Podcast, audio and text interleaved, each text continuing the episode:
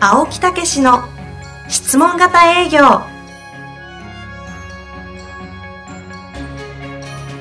営業それは商売の原点トヨタ大阪ガス生協などの営業マンも実践2万人を超える営業支援を行った青木武氏が営業の真髄を語り尽くします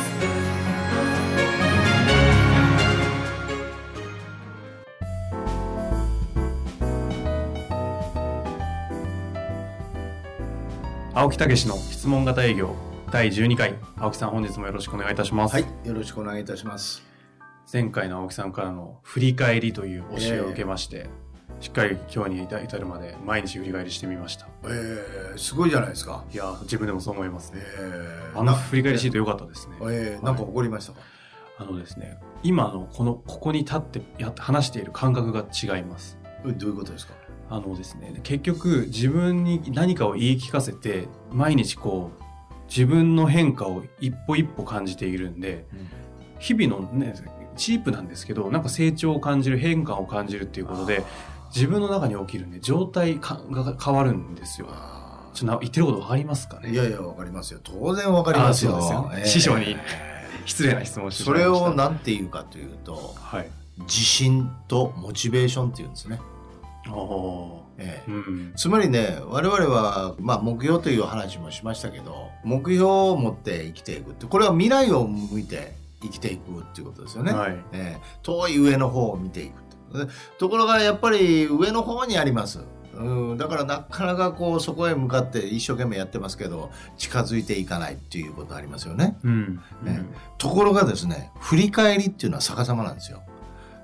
昨日の自分を見るっていうことは過去を見るっていうことなんですよ。はいはいはいえはえだから後ろを向いて今度は上がってきた自分を見るんですだから神社でですね、まあ、あのすごい階段があって、はい上の方にこうねお社があるようなああるじゃないですか、なりますねあんなとこまで登らなあかんのかということでしょうがないんで一段一段登っていく、うんところが途中までしてあ疲れたなあと思ってふっと下を見るとですねあこんな登ってきたんやと。確かにそこ自信感じるかもしれないそうそうそう、はいそれならもうちょっと頑張ろうかっていうね、モチベーションか今度はそうそうそうんん振り返って自信向いてモチベーションどうですか今日これもう終わりましょうか ねいやそれえ今思いつかれたんですか思いつそういたっていうと失礼ですけど、そうねで、すよ確かに振り返って自信上向いてモチベーションそうだからそれは振り返りからスタートなんですよ、ああでも本当そうですね、え振り返るって過去のことなので、ええもう終わってしまってるじゃないでえすか、まあ、なのである種怖くないんですよはいあの先見るとうわ遠いなとあーかそう目標っそうそうてそうある種こう可能性も秘めた上でワクワクしつつ恐怖があるじゃないですそうかですね後ろってもう終わってるんで、ええもう社内じゃないですか、ええこれね本当そう思います振り返ることによる自信得るっていうのはそうですねぜひやっていただきたいなと思いますええでそこに変化があるとあこんなふうにやればこんなふうに変わるんだと、ええということになるとねひょっとして2段跳び3段跳びで上がっていけるんじゃないかってそんなとこまでこうワクワク感が出てくるんですねそんな息があるのかどうかはまだ私は体感してないんですが、ええはいだけどこれはね結構ウィークポイントなんですよね振り返りっていうのは。いろんなそういうまあ事故のこうねこう成長とか啓発とかいうようなことには目標とかいろんなものがありますけど、振り返りっていうのはねなかなかないんですよね。ああそうなんそうですか、うん自信を得るための振り返りってなかなかないんですよね。確かにあの未来の話ってよくね、えこえう書かれてますけどその過去をどう使うかっていうんですかそういうことってあんまり書かれてないですそもうんねですね。だからうちの研修では質問型営業のね研修ではもうこの振り返りってノルマですよ。はあ毎日させて、ええところがこれを熱心にやってる人間はそれだけで変わってくるんですよ。まあでもねそれ本当その通りですよね、えうん、体感してるんで分すかごいりでますすよこれは人間を成長させるための道具としてはねぜひやってもらいたいですねちなみにですねええ振り返りってあのみ皆さんですねうわ辛いなと思うと思うんですよやるのは、え大体1日にどのくらいするとこえういいまかなあぐらいの感覚ってありますか、まあ5分じゃちょっとあれですけど10分ぐらいじゃないですかそんなもんでいいんですよね、うんでももうちょっと振り返る習慣ですよ、ええそれも何も晩にしなくっても私は朝するんですよね朝はエネルギー高いから自分をしっかり見つめられますからねはい晩は飲んでたりするとねしんどいですからね、朝されるんだ、ええ、それで仕事でバタバタ出かけてる時は昼ですし、うんええ、それからあの何日かちょっとバタバタして抜けて忙しくて抜けてる時は3日まとめてとか、ええ、とにかくいつやるじゃなくて毎日やるっていうつことまをりその習慣づけ自て分の過去っていうのが成長を起こしてくれたり自信をつけてくれる材料なんですよ経験が、はいはいもったいないんですよ振り返らないと、前回行動は材料だってお話ありましたそうもんねなんですよ、なるほど、ええ、モルモットですか自分自身らがそういうことです、ええなんか青木さんの話聞いてると、青木さんという体はあくまでなんか誰かの仮の姿でそれを実験して遊んでるみたい な話に聞こえますね。わかりました。じゃあはい早速あの質問の方行きたいと思います。そうですねえっと今回はですね、35歳のちょっと業種業界がわからないんですが、は営業部長の方、はいえー部下が10名、営業マン10は名い抱えてるという方かならるほどご質問が来ております。えっと部下の方からはいこんな質問が来て、なんで答えていいか分かんなくはてい困ってるという質問です。え、お客様からの反論や逃げ工場の対処方法を教えてくださいという質問ですなる。ほど多分この方、部長としはてい部下から言われて困ってるんでしょうね。あーあのーまあ久々に今度は営業のお話にねより具体的なお話になりましたけどねそうですね。ええまずねこの反論対処法反論や逃げ工場っていうのはねどういうのがあるかっていうと3つに限られるんですよね、ほう、3つですか。ええまず時間がないっていうやつですよ忙しいっていうのはね、ええそれからお金がないっていうのがあるんですようんえーもう今そんなお金ないよ余裕ないよっていうのねそれからまあ3つ目は本当にそれいいのかよみたいなねいいかどうか分かんないとかね今今これでいけてるからとかいうのはそういうことですよね逃げ工場の3つ。そうそう利益を感じられないってことですうん本当の良さを分からないっていうことですねうん。えー究極実はこの3番目なんですよお金がないというのも時間がないというのも利益を感じられたら絶対効くんですうん。うん。ええ、だから究極はそうですけど、まあ、言葉をの中ではこの3つがあるんですよ。はあ、よくまとめられてるな。はい。でそれに対しての反論や逃げ工場の対処法っていうのをしっかり持っておくっていうのが実はあのだ大事なんですね。対処法ええあるんですつかまりつまりどういうことかというと、、はいつも言われるくせに対処法を考えてないってことですよ。あええ、場当たり的にいつもそうやっちゃってるからね。ええ、3つしかないんですからその対処法を考えたらいいじゃないですか。ーそれぞれ3つに対処法。えあるんですかえ、そういうことですか。あるんです。ええ、それは今日ご紹介いただけるんでしょうかえうん紹介しましょうかいやね。ぜひお願いします。はい。まず、はあのね、一つの、その三つに関連することですけど、全部ですね、共通して必要なのは、あの、共感するっていうことです。つまりね、逃げ工場や反論を言うのが人間なんですよ。うん。例えば、遠藤さんがね、あの、買い物しに行くとしますよね。はそれで自分の服を買いに行くとしてお店に入ります、うん、えーお店でちょっと見てたら店員さんが寄ってきますねなんて言いますいやただ見てるだけでちょっと時間ないんでちょっと今日帰りますみたいな感じでし見えょますかねなんかお探しですかって言ったらいやちょっと見てるだけって、はいい、や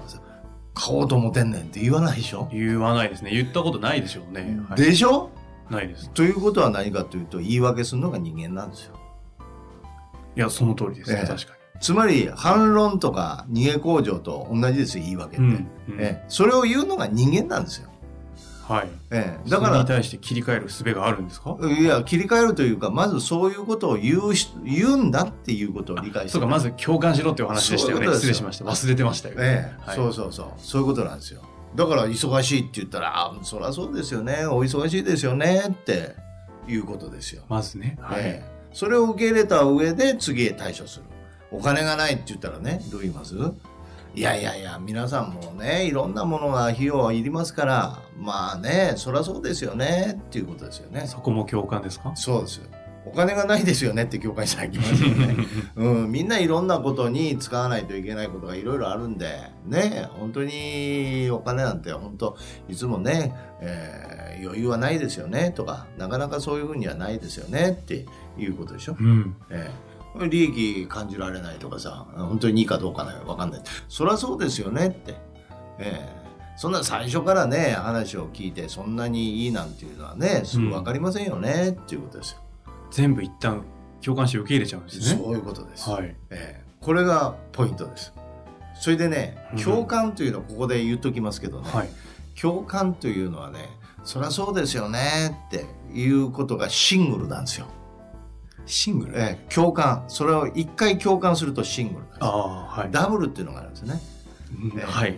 それは共ね感がああそれはそうですねお忙しいですもんえーお忙しいですよねってそういえばね遠藤さんもやっぱりこう日々大重要な役職持ってられるからねやっぱりえーお忙しいでしょうとこれダブルでするこれ今何をされたんですかダブル。 2。回2回同じ「お忙しいですよね」って遠藤さんなら特に重要なポジションですから忙もっと忙しいですよねって、おーえあえいうのがダブルです、意外と簡単ですね。ええはい。うんそそうなんだって言って言ってあ、そうなんだ。そうですよねっていやーもう本当にそういうね忙しい中こうやって対応してくれるなと思って感心してるんですよってなんかちょっと今喋り出しそうになりますよ。トリトリプル。なるほど共感のトリプル。そえっと、共感はこれトリプルまでで。う感覚的にはいいんですかトリプルまでトリプルあんまりな多いとねあれまであす、確かにね、ちょっとやりすぎですよ。でもそうそうそうそうすると嬉しいですよね嬉しいです。今は、はい、嬉しくないえでえ、すだね。からこれだけでも十分す十分ですよ。え一旦この、いえっと、逃げ工場とそか、うそうそう反論の、一旦け消してしまうわけでえすね。そうそうそうだから気持ちを分かってあげるっていうことなんですよ。えうーん。えええ、だからその言い訳とか言うその人の気持ちを分かってあげる。もうこれだけでねあの十分なんですよね。この後はどうなるんでしょう、ええトリプルをええ発動させて、ええ、だからまあ時間だけはちょっと特殊で、いそしたら今日ちょっと10分ほどいただけませんかって言ったらいいんですよ。うんえうんえそんだけ次の認めてあげて、手としてねはいすいません、じゃあ10分だけ今日いただけますかって言ったら、いや、それごめん、ちょっと忙しいんやと言われたら、わかりましたと。じゃあいつやったら空いてますってちょっとお話したいと思いまして、うって言ってんうんそしたら来週の、うんね、月曜日やったら空いてるよって言ってくれるんでうすよ。んうんええあほんならその時にまたお伺いしますねっていう。ちなみにもしここでいや特にあの次っていうかみたいな感じでこうそこもさらに逃げ工場された時はこれはもうもう諦めるんですかねいやいやだからあそんなにお忙しいんですかって、ええだけどその中で、あのーまあ、お伝えしたいことあるんで取っていただけるっていうのは無理ですかってうーんだからそれは共感というところがどれぐらいするかですよ。はあ共感をちゃんとうまくし続けられて、ええまあ、トリプルとかこうやりながらやっていくと、次にどっかしらでつなげられるってことはでそういうことですよ。だからその切り返すとかどうこうじゃなくてやっぱり共感があるとそれを受け入れてあげて分かってあげると分かってくれるんですよ。これですねあのついうっかりそういう逃げ工場されると、え起点のいいなんか切り返しをしてやろうかみたいえなふうに思っちゃうじゃないですそれかがもう罰そうかそこ共感なんですそうですよ。だからお金がないって言ったら、そりゃそうですよねって、そりゃそうですよねっていうか、いろいろかかるもんありますよねって。はいはいえー確かお子さん大学生って言ってられましたよねって私も子供大学生の時大変でしたもうよくわかりますよあーそこフィールドず,、ね、ずれちゃいますもんね、今話してるやっぱりそういうことですかなんて言われたらどう言いますいや実際本当そうなんですよ、まあねねえ今ちょうど大学生とねえ高校生いて、みたいな話になりますよねねえでもよくほんでもそういう中でやってらやってられるというかそういうことをね本当にこう責任を果たしてられるまあむしろ偉いと思いますよいやそんなことないですよ、でもと言いながらなんか今ちょっと話したくなっちゃいましたねでちょっと聞いてくださいよみたいなね、そうそうそうそうそう、はいそういうことですよ、ここかうんじゃあこの反論や逃げ工場の対処法を教えてくださいとええいう質問だったんですけどそうなんですよよちょっともう時間になりましそたようねですねええはいそれで、はいこの受け入れるという共感をそれこそすねダブルやトリプルでやっていただいてそしてどうそれをつなげていくかっていうことなんですよ、そこには方法があるんですよこれまた来週にしますか、うんお話ねまずその分かっていただきたいのは誰でもが反論を言う、ね、逃げ工場を言う言い訳を言うのが人間ですはいそれをまず受け入れましょう。ねそれもトリプルぐらいで受け入れてあげましょうう。んね、それだけで十分。わかりました、もう次聞きたくてしょうがない状況で一つだけ言っときますね。はいあ、ええいいですねありがとうございます、ええ一つだけあそこからパッとできる方法は、はい、ところでっていうことなんですよね。じゃあもう今日はここで終わりましょうかね本日も青木さんありがとうございましたはい、ありがとうございました。